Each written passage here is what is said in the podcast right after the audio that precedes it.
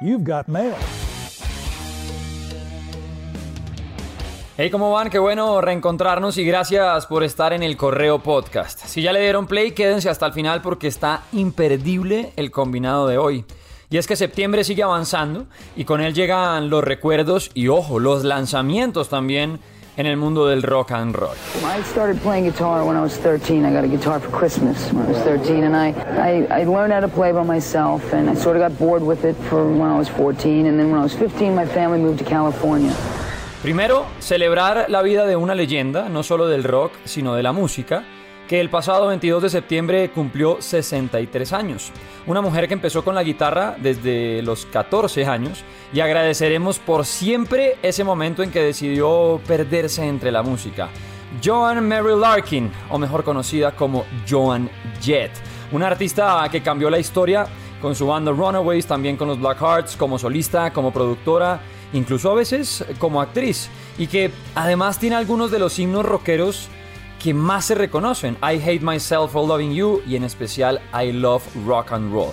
Esta última, y precisamente hablábamos en la semana en el correo de la noche, pues siempre la referenciamos y relacionamos con Joan Jett, pero pocas veces se recuerda que es una canción que no es de ella. Increíble, ¿no? Porque los encargados de darle vida a I Love Rock and Roll por primera vez fueron los integrantes de una banda británica llamada The Arrows, por allá en 1975, específicamente el cantante de la banda, un tipo llamado Alan Merrill, y el guitarrista Jake Hooker.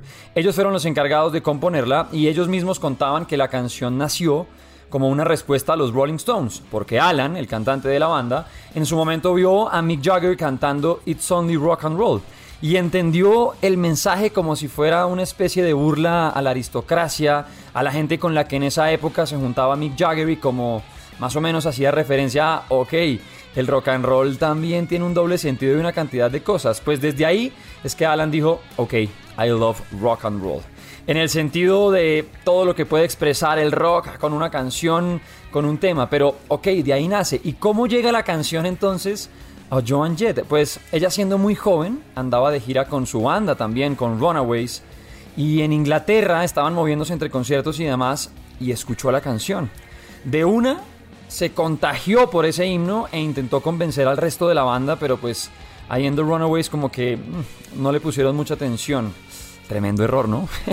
Porque entonces Joan busca a Paul Cook y a Steve Jones de los Sex Pistols y junto a ellos, bueno, saca una primera versión pero no sería sino hasta el 81, cuando Joan Jett grabaría ya la canción en la versión junto a su banda, los Black Hearts.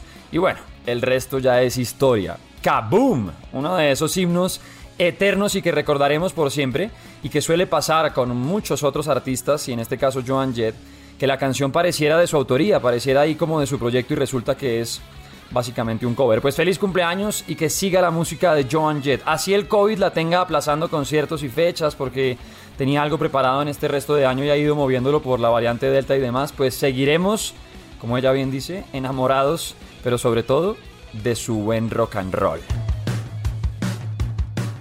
Y por un lado están las leyendas como Joan Jett, pero ojo porque en el correo también habrá espacio siempre para los artistas colombianos y en especial los nuevos talentos. Por eso, esta semana que acaba de pasar, la del 20 de septiembre, les traje y les recomendé a un artista que entró a ser parte del rock de mi pueblo, este espacio del Correo de la Noche del que han salido bandas colombianas como Licanova, Piel Camaleón, Armenia, el mismo Tapan, La Ramona, Apolo 7, muchos nombres que lo que hacen es pasan por el, el, Correo de la Noche o por el rock de mi pueblo y digamos que sirve como un trampolín pues para darse a conocer y obviamente de ahí saltar a otras tarimas y demás.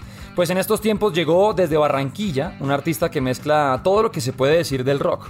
Porque a lo largo de la historia se ha dicho que el rock es una forma de vida, que es una actitud, que es talento en la tarima, que es mezclar instrumentos, que es un mensaje, pues todo lo reúne un crack como Madeiro.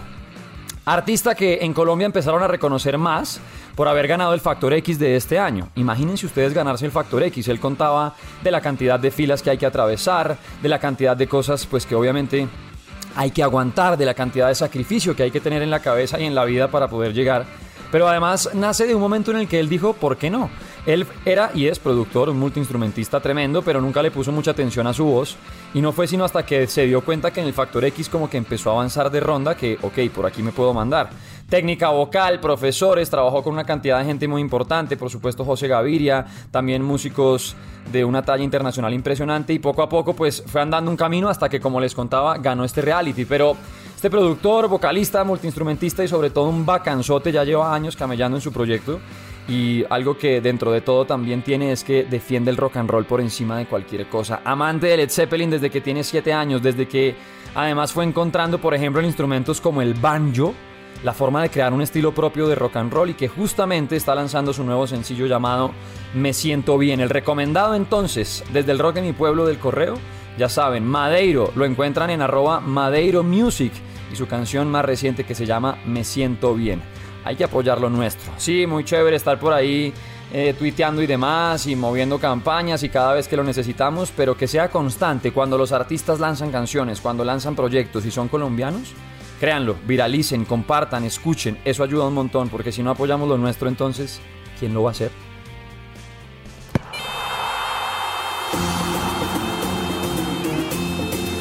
Aquí no he, no he venido para eh, estar tranquilo, ¿no? Aquí he venido para, para poder ganar. Yo, yo ya le dije al coach también hace dos días que quiero ganar títulos. Cambiamos de frente para bajar la pelotita y hablar de fútbol en este correo podcast porque se dieron cuenta que ahora aparecieron muchos hinchas del fútbol en Qatar.